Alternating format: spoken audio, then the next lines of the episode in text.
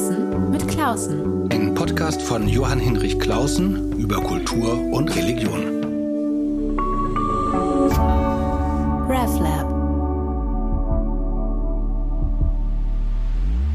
Herzlich willkommen zu meinem Podcast. Heute habe ich einen Nachbarn zu Besuch, einen Nachbarn im doppelten Sinne, wortwörtlich, weil er nämlich gleich in der Parallelstraße zu meinem Büro in Berlin Mitte wohnt und in einem übertragenen Sinne mein Gesprächspartner heute ist kein Theologe, Schauspieler stattdessen und nun auch Romanautor, aber es gibt so eine überraschende Nachbarschaft zu meinen Themen und Fragen. Matthias Matschke, herzlich willkommen. Dankeschön. Äh, man könnte jetzt ganz viel über dich als Schauspieler, Comedian und so sprechen. Das lassen wir vielleicht, es sei denn, es kommt dazwischen. Ja. Ja. Wir reden nämlich heute über dein Buch, das du geschrieben hast, Falschgeld, ein Roman über die Kindheit und Jugend von Anführungszeichen Matthias Matschke Anführungszeichen Ausführungszeichen. Ähm, Im Vorgespräch, das wir geführt haben vor ein zwei Wochen, hattest du mir erzählt, dass du den Wechsel vom Schauspieler zum Autoren da dann gar nicht so schlimm fandest, wie ich mir das umgekehrt gedacht hätte. Ich schreibe ja manchmal, aber Schauspielen würde ich nie. Ähm, das hat mich gefreut. Ähm, ich habe mich aber gefragt, äh, nachdem wir uns verabschiedet hatten, äh, wie ist es denn mit dem Lampenfieber? Also als Schauspieler denke ich, hast du ein Lampenfieber, als Schriftsteller hast du das Problem vor dem leeren Blatt. Gab es denn bei der, na, bei der Veröffentlichung oder bei Lesung oder bei Vorstellung des Buches zum Beispiel in deiner Familie so einen Moment, wo du gedacht hast, das kenne ich vom Schauspiel? Nun, äh, also Gehen wir mal zurück auf das äh, Lampenfieber. Das ist nämlich das Schöne, dass ich das gar nicht habe. Ach was? Nein, ich habe kein Lampenfieber. Ich habe äh, mir immer so, gerade so, als ich noch mehr vermehrt Theater gespielt habe, immer eingeredet, ich hätte welches. Und natürlich gibt es so eine Grundspannung. Ne? Aber es ist nicht so, dass ich Angst hätte, aufzutreten. Ich weiß nicht, woher das kommt. Das ist mir unerklärlich, aber ich nehme es einfach nur als Phänomen an. Manchmal muss man das ja im Leben tun wie äh, im, äh, im transzendenten und im realen Bereich. Aber ähm, das hat zur Folge, dass ich auch nicht ein Lampenfieber hatte, als es dann wirklich zur Erscheinung des Buches kam. Ich, ich glaube, die Wahrheit daran ist, dass ich das anders äh, für mich ähm, organisiere. Also natürlich gibt es so diesen Moment von, ich sitze da und es passiert nichts und so weiter. Allerdings ähm, auch da habe ich mir sozusagen wieder eine Eselsbrücke gebaut vom, vom Theater her. Also wenn man so zur Probe kommt und es passiert nichts, ist das meistens der beste Ausgangspunkt äh, überhaupt. Also man das heißt, ist, es passiert nichts? Ja, man, also man ist auf der Bühne und ich meine, ich habe ja auch lange Zeit in äh, meiner, meiner Bühnenkarriere äh, schon damit verbracht, mit äh, Frank Kastorf zu arbeiten. Und da ist der Eingangssatz immer, ja, was macht man? Na, was machst du? Na, willst du was? Ne. Na gut, geh mal auf die. Ach, naja, wobei. So, ja. Also so dieses, ähm, dieses Bewusste von Verzögern, ich weiß nicht, es gibt ja gar nichts und so weiter, ist natürlich ein großes Ritual, um dann äh, in eine Art von äh, Hyperarbeits, äh, zu kommen. Ähm, und ich das ist sozusagen das, die, die Art von, äh, sagen wir mal, die Art von, äh, von Parallel zum, zum Spielen. Aber ich äh, habe natürlich auch den Moment gehabt von, mir fällt nichts ein, mir fällt nichts ein. Das regt mich auf. Das ist alles das Profanste, was ich jemals gelesen habe. Und es ist dann auch noch schlimmerweise von mir und so. Gab's alles. Das Ding ist aber, ähm, mittlerweile genieße ich, dass das Blatt leer ist. Oder der, der Cursor so leicht klagend, wiederkehrend wie das pochende Herz von Poe mir gegen die leere Stirn pocht. Das ist eigentlich ähm, wie eine leere Bühne. Wie eine leere Bühne. Und da, das ist aber komischerweise mittlerweile fast wie so eine erotische Aufforderung. Ich habe jetzt nicht gedacht, dass es das in einem ähm, religiösen Podcast jetzt gleich noch. Inwiefern? Also, Erotik heißt ja nicht immer gleich Sex, genau. Äh, sondern heißt ja irgendwie eine. Eros heißt sozusagen die besondere Auflage. Art der Vorliebe, könnte man ja. eine, eine spezielle Art der Liebe zu etwas. Und das ähm, trifft es. Denn es ist sozusagen, wenn die, leere, die Bühne leer ist, es gibt auch das bekannte Theaterbuch Der leere Raum, ja, ähm, und dass man sagt, also da ist so eine Schachtel und da ist nichts drin. Und ähm, es gibt ein großes Begehren von Menschen, dass da irgendetwas drin ist und sich bewegt oder irgendetwas sein könnte. Die leere ähm, ähm, äh, Seite hat ein ähnliches durchsichtiges Ausrufezeichen. Und das gefällt mir ganz gut, sozusagen in dieser Ausgesetztheit von, ja, da bin ich eben nun. Also ich habe ja sozusagen, das ist vielleicht der große Unterschied zu einem Journalisten oder so, ich habe keinen Schreibdruck außer mir selbst gegenüber und meinem protestantischen Gewissen. dass ich denke, ich muss aber was schaffen oder irgendwie sowas. Sondern ich denke nur, ja, mal sehen, gucken wir mal. Ne? Und dann, das hat eher einen Moment des Angelns als des, äh, des Aktivsuchens. Du hast mir erklärt, ähm, das jetzt auch schon wieder eingedeutet, dass äh, zwischen Schauspielern und Autoren doch äh, mehr Verbindungen bestehen, als man so denkt.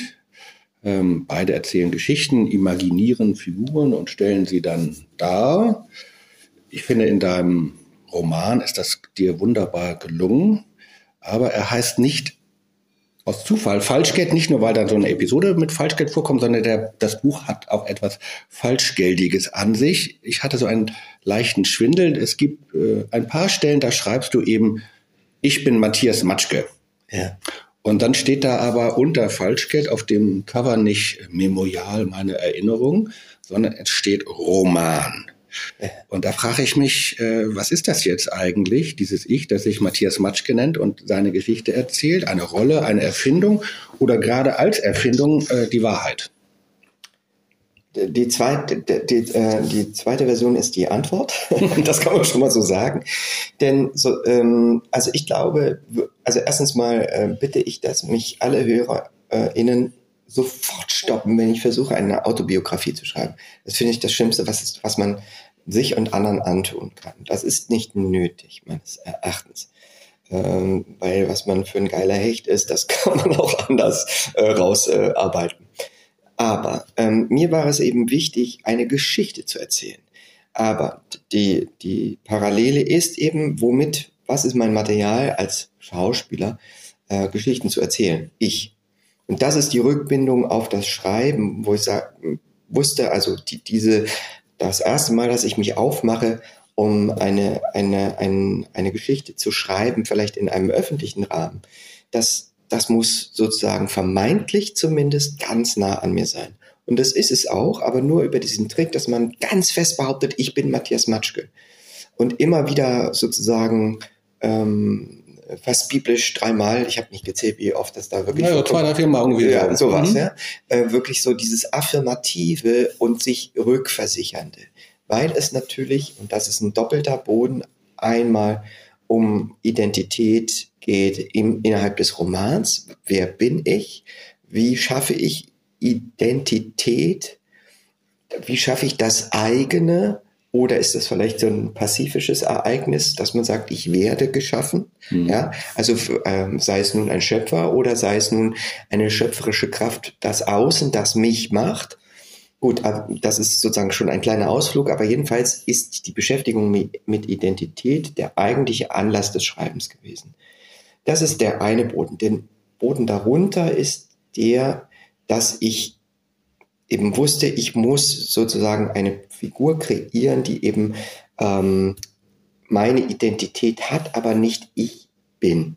Und das ist auch ein Theatertrick letzten Endes. Es ist wie, ich würde fast sagen, wie ein expandierter V-Effekt. Ja? Man stellt vor und sagt, das bin jetzt ich. Ja, also hätte man ein Schild, so Matthias Matschke, oder eine Puppe oder eine, ein Gemälde von sich oder eine Hand, sagt das, meine Hand ist ab jetzt Matthias Matschke, Punkt und. Ja? So, und dann ähm, geht man so stark in die Behauptung, dass man in einen Abstand kommt und aus dem Abstand kann man viel intimer über diese Figur erzählen. Das ist ein, ein, ein stetes Phänomen für mich gewesen. Ja, also dieses, ich bin eigentlich überhaupt gar kein Freund von diesem äh, äh, Method Acting oder so, wo man sagt, ich bin so voll drin und so. Never.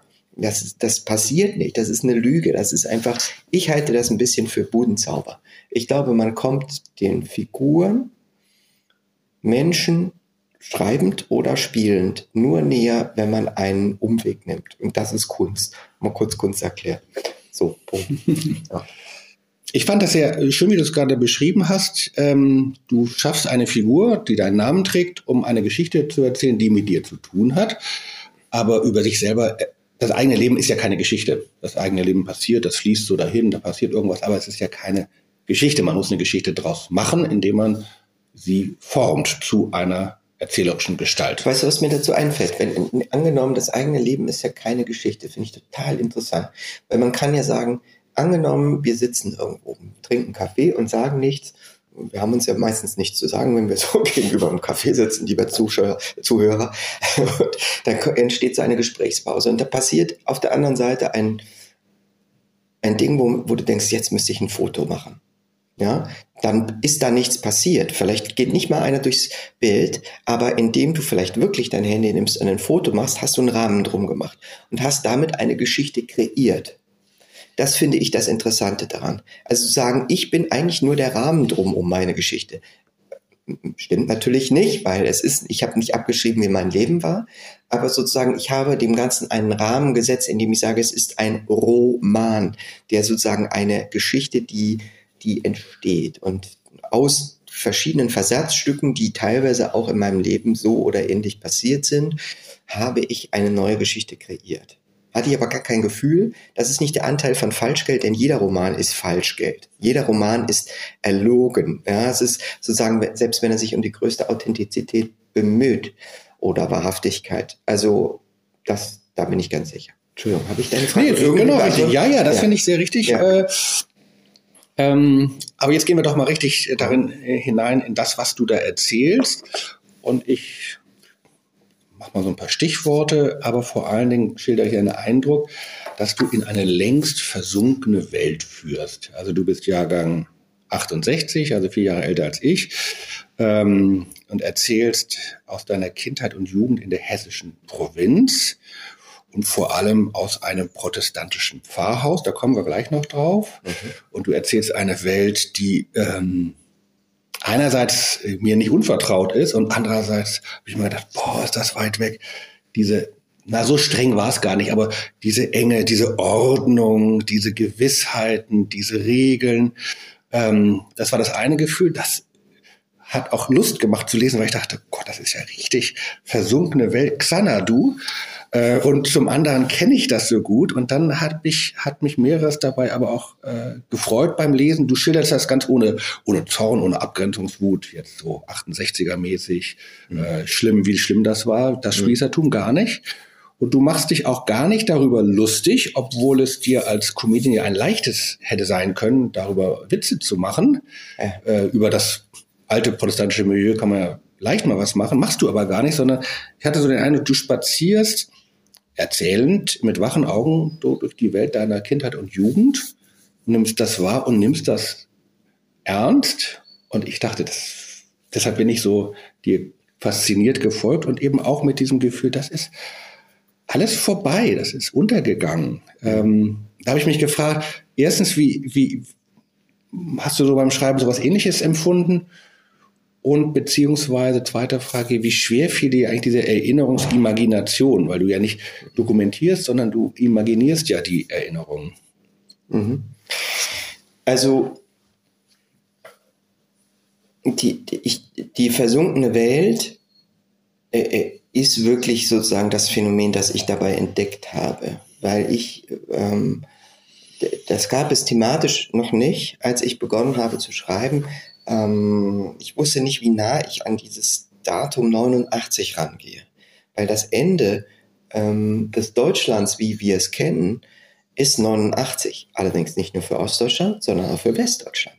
Und das äh, äh, war mir auf einmal eine ganz starke Erkenntnis, dass man ähm, anfängt, äh, etwas zu schreiben und merkt, oh, ich schreibe hier gerade aber und die Erinnerungen kommen zu einem, das ist quasi der zweite Teil, ungewollt. Ne? Man fängt irgendwo an und auf einmal man, man staubt ein bisschen ab und dann denkt man, oh Gott, ja, Jesus, Maria und Josef, das gab's ja auch so. Also irgendwas kommt auf einen zurück. Und dann ist aber eben diese große Erkenntnis von dieser, dieser, dieser Fruchtblase, möchte ich in diesem Zusammenhang mit mir es eigentlich nennen, de, de, de, dieses Behütende, in dem man mhm. da ist. Das sind die 80er Jahre, das ist aber auch das Westdeutschland, das sich da in irgendwas eingekitscht hat von, ja, die Mauer gibt's halt noch ewig und äh, wir fahren sowieso gerne mal in die Toskana und so. Also man hatte sich und äh, die Russen und die Amerikaner, die spinnen ja beide und jetzt sind wir aber halt in so einem atomaren äh, Gleichgewicht. Es ist alles furchtbar, aber was willst du machen? Also es hatte so eine komische, man hatte sich so eingerichtet. Und 89 hat eben nicht nur den Osten revoltiert, sondern uns auch. Sehr unmerklich. Da merkt man aber sozusagen, wir waren ganz schön gestützt auf diese Mauer die dort weggebrochen ist. Äh, und das ist sozusagen auch in diesem, diesem, die, das Behütende ist eben auch das Beengende.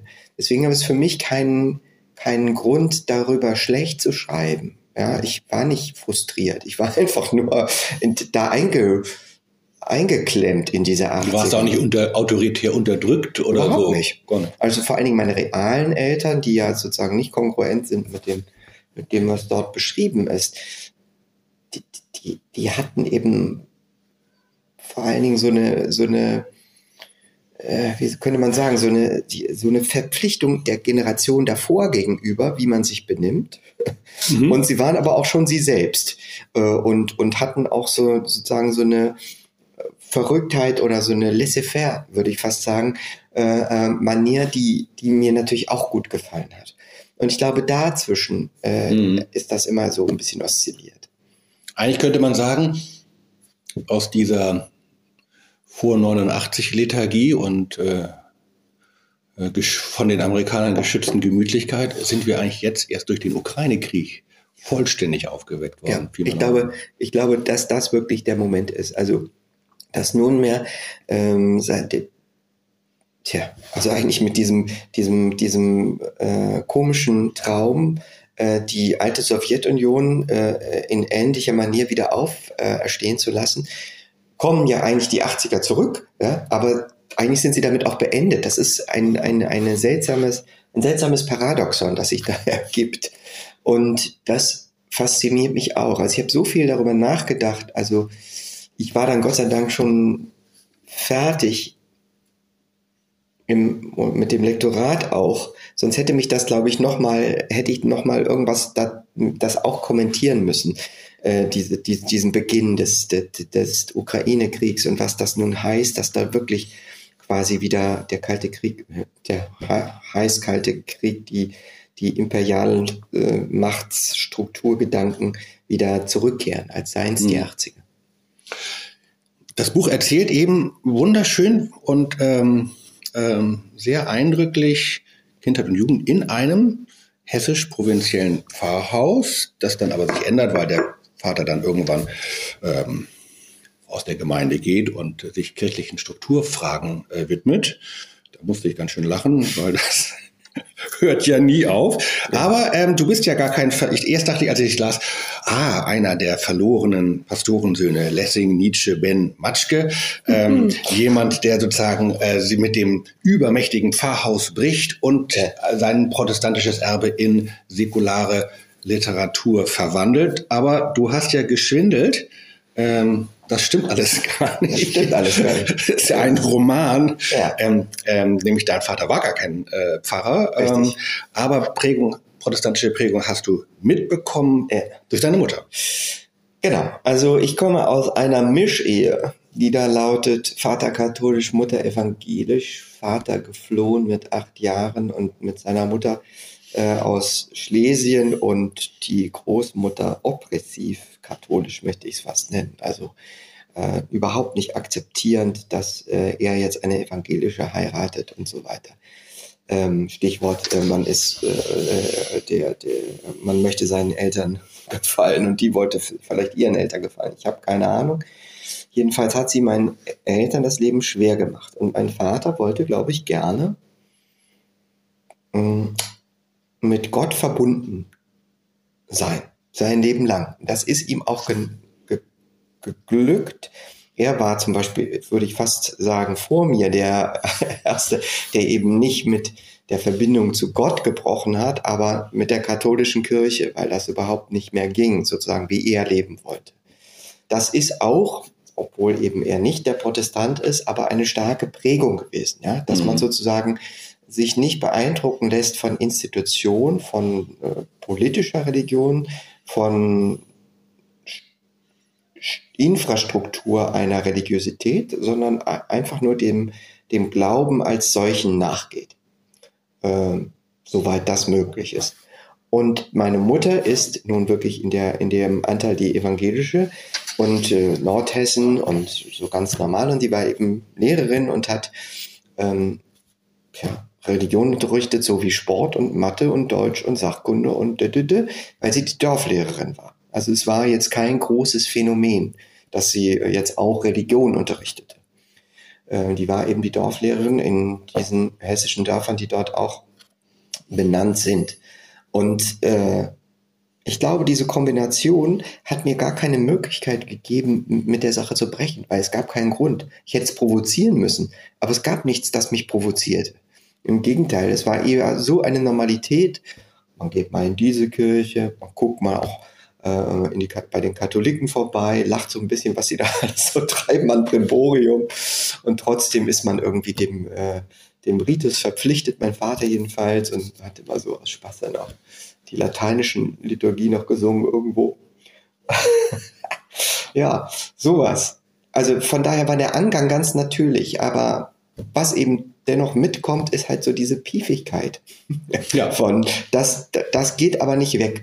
Und das zu akzeptieren und zu sagen, ey, du bist auch nicht besser, also jetzt Matthias Matschke, das ist eben für mich vielleicht der progressive Schritt dabei. Ich habe natürlich äh, geguckt, ähm, genau, ähm, ob so in dem Buch so was Protestantisches in der Art des Erzählens sich findet.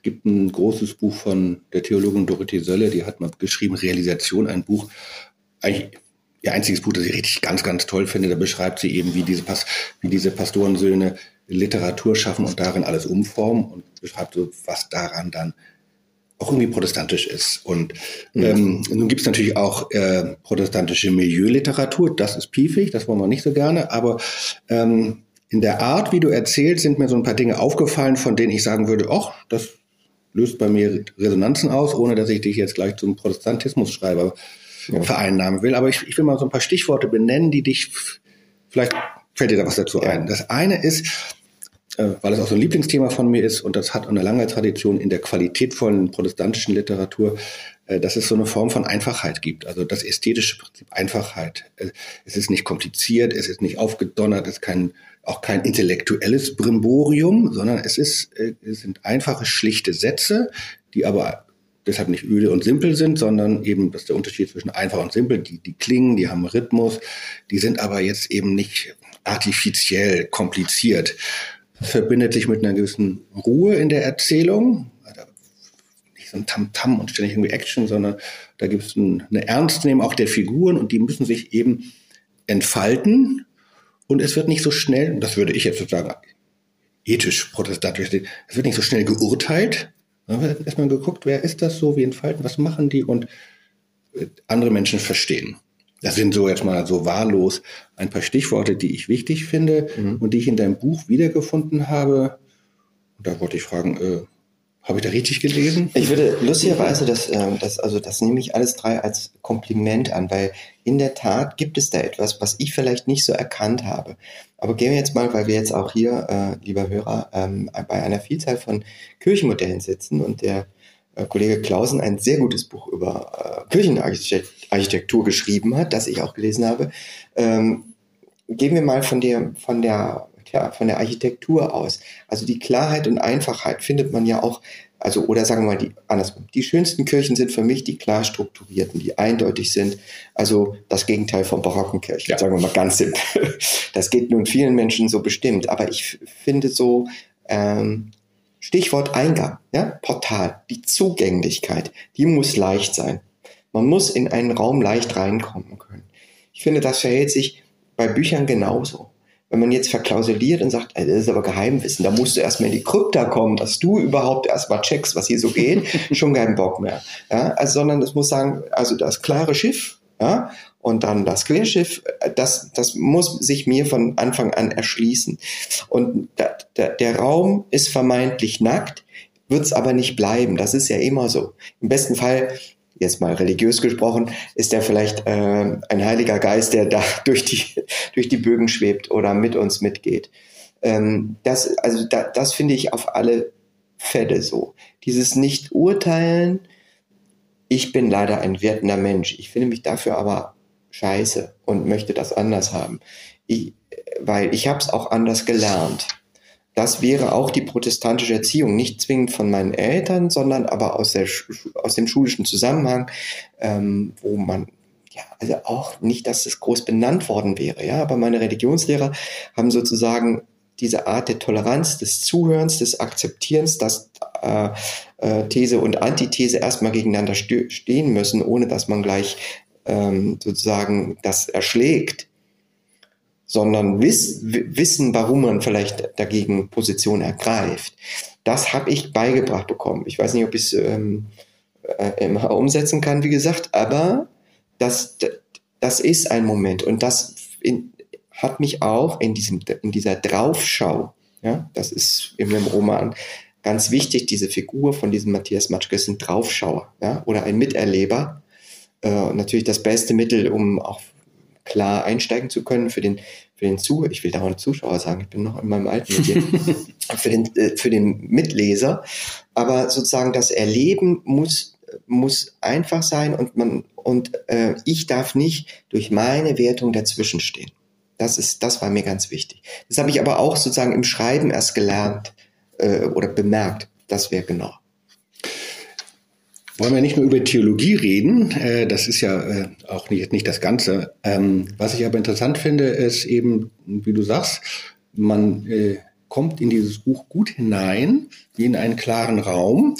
Dann geht's aber auch mal an dunkle Ecken und man kommt auch in den Keller und in die Krypta, da wo es ein bisschen ungemütlich ist, kommt man schon auch rein. Und ein ganz wichtiges Thema, das mir sehr nachgegangen ist, ist ähm, die verschiedene dunkle äh, Ecken und äh, Krypten, aber eines ist die Streitsucht des Vaters, also deines Romanvaters, mhm. der sich eben gar nicht benimmt, wie man das von so einem Pfarrer erwartet, immer ausgleichen, versöhnen, sondern der hat der, ist, der hat einen ganz tiefen Zorn und das entfaltet sich so, dass das irgendwie was mit seiner Erfahrung von Flucht und Vertreibung zu tun hat, äh, dass er, obwohl er gar kein Reaktionär ist, über die Polacken schimpft und, ja. und so. Ähm, ähm, das hat mich doch sehr beeindruckt und dann aber auch, äh, dass es sich irgendwie doch auch löst. Ich weiß aber nicht, ob jetzt eine Kategorie wie innere Versöhnung oder so nicht viel zu hoch gestuft ist, aber das ist so eine Linie, die mich sehr beschäftigt hat,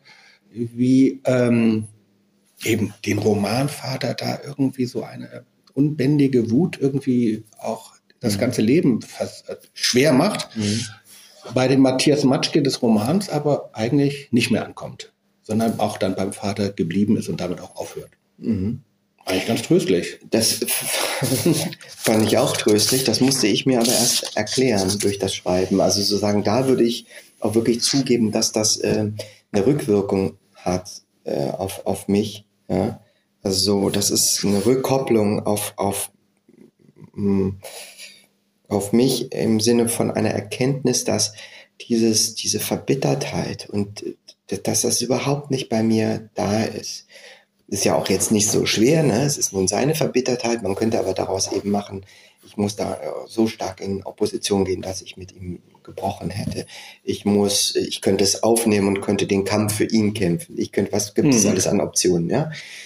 Das, ich merke, merkte aber, dass das für mich alles gar nicht. Ich habe so versucht zu verstehen, was sie dort für ein Leben gelebt haben in Schlesien. Das war aber auch, vielleicht war das auch schon der äh, gnadestiftende Moment, äh, etwas nebulös und sage, ja, da in Schlesien, also das und dieses. Und ich sage, also, wie bitte? Ja, also, das, kann, das waren ganz andere Zeiten. Ah ja.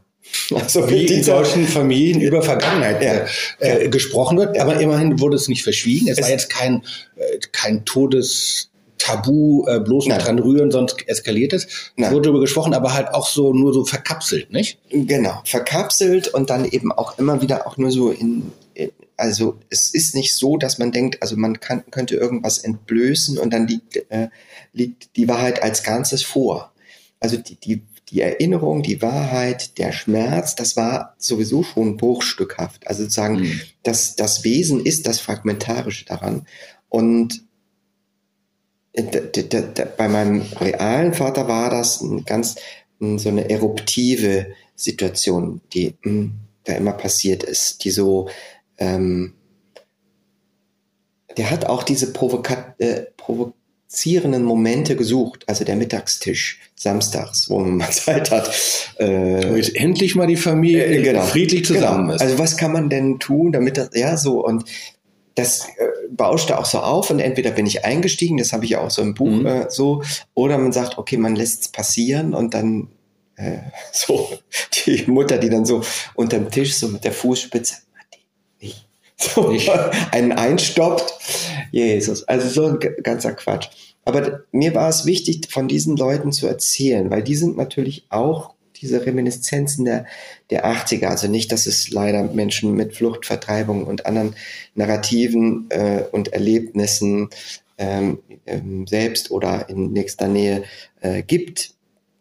Aber sozusagen diese Art von seltsamer Doppelsituation von man ist ein Flüchtling, man ist aber auch sozusagen der Außensicht nach äh, ein Nazi ja, was nicht zwingend so war bei, mein, bei meiner Familie da. Also mein, Großvater war auch in der NSDAP, ne? Also weil Geschäftsmann und sich was versprochen und so, aber die, die waren viel zu katholisch eigentlich, um wirklich NSDAP zu sein. Aber man hat halt mitgemacht. Ne? So. Also das ist das, was ich meine zu wissen. Da sind wir schon wieder beim Problem. Aber das ist so zusammengedichtet, so ein bisschen. Oder nee, also mir, ich habe mir das so erklärt. Weil es wurde ja nicht drüber gesprochen. Aber mein, mein Vater hatte eben sozusagen diese Doppelsituation, ja? dass er nicht wusste, bin ich nun ein Opfer, bin ich ein, das Kind von Tätern, was bin ich denn? Ja?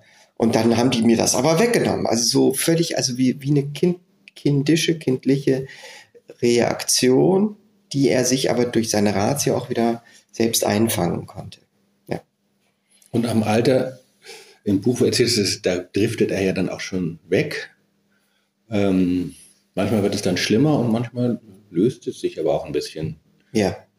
Naja, also mein, mein Vater hat glücklicherweise ähm, nicht dieses Los gehabt von Demenzerkrankungen, sondern das ist eigentlich eher ein Phänomen, das ich kennengelernt habe im Zivildienst. Also äh, wo ich so merkte, wie Menschen ihr Hirn, vor allen Dingen aber ihre Erinnerung dadurch abhanden kommt wegschwimmt. Das war für mich so das, so, man lässt aus Versehen beim Waschen ein Kleidungsstück los und es treibt weg und man ist zu schwach, um das noch zu greifen. So kommt mir, kommt mir das vor irgendwie. Ja? Das, dann geht es da den Fluss weg. Man weiß es aber dann auch gleich schon nicht mehr, weil es ist ja schon außerhalb der Sichtweite. Es veräppt. Ja, ja, das ist Passato. Und das, das ähm, war für mich so als 18- ja, oder 19-Jähriger, als ich Zivildienst gemacht habe, war das ein absolutes Phänomen. Also Leute zu sehen, die nichts mehr haben als ihre Erinnerung. Ja? Und ich glaube wirklich, dass, also das ist ja das zweite große Standbein von, von Falschgeld, Identität und Erinnerung und die Verbindung daraus, ähm, dass man sagt, also was passiert, wenn du dich nicht mehr erinnern kannst? Dann bist du ja nur ins Hier und Jetzt geschmissen und das Hier und Jetzt ist äh, denkbar kurz. Und dann ist es, und dann ganz alte Sachen erinnern sich die Leute ja dann noch und oder manchmal und so. Ja. Dann gibt es noch eine weitere Geschichte, das deute ich nur kurz an. Äh, es gibt noch einen tragischen Onkel, über den wird auch nicht gesprochen. Das ist die Geschichte mit dem Falschgeld. Ja. Also es ist eben auch, es ist, fand ich ganz schön, es ist ein, ein stilles Buch in gewisser Weise. Es ist aber auch nicht, das fand ich eigentlich auch angenehm, es gab mal so eine Reihe von Popkultur, Literatur, die die Jugend ähm, vor allen Dingen so nostalgisch ja. äh, aufgrund von bestimmten Konsumerlebnissen erzählt ja. hat. Das fand ich, hat mich immer schon Furchtbar. genervt. Das gibt es nicht bei dir. Es hat ja. dann schon, schon auch so harte Momente, äh, die aber jetzt nicht krass ausgemalt werden, die sind aber präsent. Es gibt aber auch Liebe. Mhm. Wie geht mit Kunst und Aufbruch und Neues. Mhm. Ähm, ich möchte gerne aber zum Schluss noch nun bin ich halt Theologe, äh, das bleibt nicht aus, äh, auf, eine, auf einen Punkt kommen, nämlich ähm, was das eigentlich, dass es hier richtig auch eine theologische Passage gibt, äh, bezeichnenderweise, ich finde realistischerweise, ähm, kommt die nicht vom Vater selbst, denn das passiert ja gar nicht so, dass Pfarrer mit ihren Kindern ständig über den Glauben reden. Das denken immer Außenstehende, die reden die ganze Zeit über den lieben Gott. Das passiert aber gar nicht, weil das geht ja gar nicht, dass man Vater und Sohn das macht. Also kommt auch mal vor, aber man hält ja als Pastorenvater seinen Kindern keine theologischen Vorträge. Ähm, das fand ich schon mal sehr gut beschrieben, sondern äh, es ist eigentlich der Religionslehrer äh, Arnulf Zittelmann. Ich bin mal bei meinen Recherchen über die neue Rechte auf seinen Sohn gekommen. Das stalten wir, lassen wir mal draußen vor. Das ist nicht so schön. Aber dieser Vater, der Religionslehrer, ähm, der muss sich geprägt haben. Das ist eine interessante Figur. Und der hält eben in diesem Roman eine ja, was ist das? Eine Rede, eine Predigt. Nach dem Gottesdienst in der Gemeinde hält er eine Rede über die Prozesstheologie. Mhm. Und schüttet die der äh, Gemeinde vor. Also Prozesstheologie, das kennen manche, die Theologie studiert haben, kommt aus Amerika, ist auch jetzt nicht ganz neu, sondern was ich verstanden habe, kannst du mal sagen, was du damit verbindest, so eine Anknüpfung eben an Naturwissenschaft mhm. und damit zugleich eine Öffnung, eine Verflüssigung, eine äh, Überführung des Dogmas sozusagen in einen Prozess. Genau. Lebendigkeit, Überwindung, Dynamisierung alter Gottesbilder und so weiter. Die gibt es übrigens immer noch, äh, die Prozesstheologie. Ähm, was verbindest du damit und warum wurde dieser Lehrer für dich so wichtig, dass du ihm hier so einen prominenten Ort gegeben hast in deinem Buch? Naja, also ich glaube, dass Wichtig ist dieser Lehrer, weil er natürlich, also nicht, er war einfach ein Rundumlehrer. Ne? Also er hat nicht nur die Prozesstheologie uns äh, gezeigt, sondern hat, äh, äh er ist eben auch ein äh, ehemaliger Pfarrer gewesen, hatte also nur dieses eine Fach und durch die durch diese Tatsache hat er ganze Schülerjahrgänge, äh, Generationen möchte ich nennen, sozusagen vom fünfte Klasse, ich erzähle euch jetzt mal vom AT, äh, und, äh, und zwar so, wie man das macht. Nicht, man liest irgendwas vor, sondern man erzählt frei und steht vor der Klasse und erzählt das, als würde man sich das. Und dann brannte der Dornbusch. Genau, genau. Und dann hat er den genommen und hat ihm die Haare abgeschnitten. Und so, so ein Zeug, ne? Und, und, und, äh, äh, und, und, äh, ja, also die Lebendigkeit, das war sozusagen unsere Initiation, überhaupt ähm, überhaupt da reinzukommen, in, in, äh, zu sagen, also Bibel ist etwas lebendig Erlebbares. Und wodurch? Durch Erzählung, ja? durch das Narrativ, ja? im besten Sinne. Und äh, da, dann ging das aber eben sozusagen durch die, durch die, durch die Jahre, durch die Jahre hindurch. Also das war dann eben aber auch die Situation in Afrika, war, war, war, ich erinnere mich noch, dass er sagte, die Zukunft Afrikas ist weiblich. Ne? Da ging es dann auf einmal um eine äh, Theologie, die, die vielleicht ähm, in Lateinamerika würde man vielleicht sagen Befreiungstheologie, aber die sozusagen auch eine andere Motivation setzt, die vielleicht eine soziale, politische ähm, Ebene hat, die ja, so einem spießigen hessischen Kind wie mir nicht primär bekannt war. Und, äh, und natürlich dann die ganzen anderen Religionen und irgendwann formte sich das mehr Richtung Philosophie, aber eben auch vor allem ähm, auf solche äh, speziellen Ausformungen wie, wie eben die Prozesstheorie, weil ihm das sehr wichtig war. Und ich habe das ist für mich immer so gewesen. Für mich war das eine große Erlösung sozusagen mit diesen, äh, wie halt, wie mache ich das mit dem Dogma zu sagen, also, dass alles im Prozess ist, das als, als erste Voraussetzung zu setzen, war für mich ein großer erlösender Moment, wo man sagt, also man muss nicht erklären, warum Sachen so verfestigt sind, sondern man kann erklären, dass wir uns auf einem Zeitstrahl befinden, der sozusagen ewig nach vorne und hinten geht, äh, nicht ewig, aber sozusagen gefühltermaßen und nicht erklären, warum jetzt alles genau so ist, sozusagen, also als müsste man ein Anwalt für, für das äh, christliche Dogma oder sowas sein, sondern äh, eine andere Einordnung gegenüber der Wissenschaft von Religiosität, aber vielleicht auch eine andere Einordnung von von Selbstverständnis und von äh, und natürlich auch sozusagen auch vielleicht rückwirkend auch auf die Naturwissenschaft zu sagen, das ist jetzt, also es geht jetzt nicht so, wir können jetzt damit äh, die Religion schön einbinden, sondern äh, die Naturwissenschaft lässt sich auch in die Religion einbinden, indem man sagt, also das Göttliche ist da, der Prozess darin und das läuft auf etwas zu. Das war ihm ja sehr wichtig oder das ist auch der Prozesstheologie zu, dass es sozusagen, es gibt da und wir rutschen eben das ist leider nur unsere Wahrnehmbarkeit durch dieses Raum-Zeit-Kontinuum, wovon wir uns nicht verabschieden können. Aber wir bewegen uns auf etwas hin. Und dieser Moment ist, finde ich, einen ganz starken christlichen sogar Moment. Und das Interessante finde ich, dass diese Rede, die der Religionslehrer dann nach einem Sonntagsgottesdienst, äh, nach dem Gottesdienst ähm, hält, gar kein Fremdkörper in dem Roman ist, was man ja denken könnte. Ist ja nicht so ganz leicht, ja. so eine Rede einzubauen. Das ja. also man erzählt plötzlich, sondern äh, eben sich richtig interessant und lebendig auch liest. Und ja. dann ist es natürlich der Rest, der erzählt wird, ein Prozess, der jetzt nicht so hochstufig äh, gedeutet wird, ja. aber doch ist da auch was davon zu finden.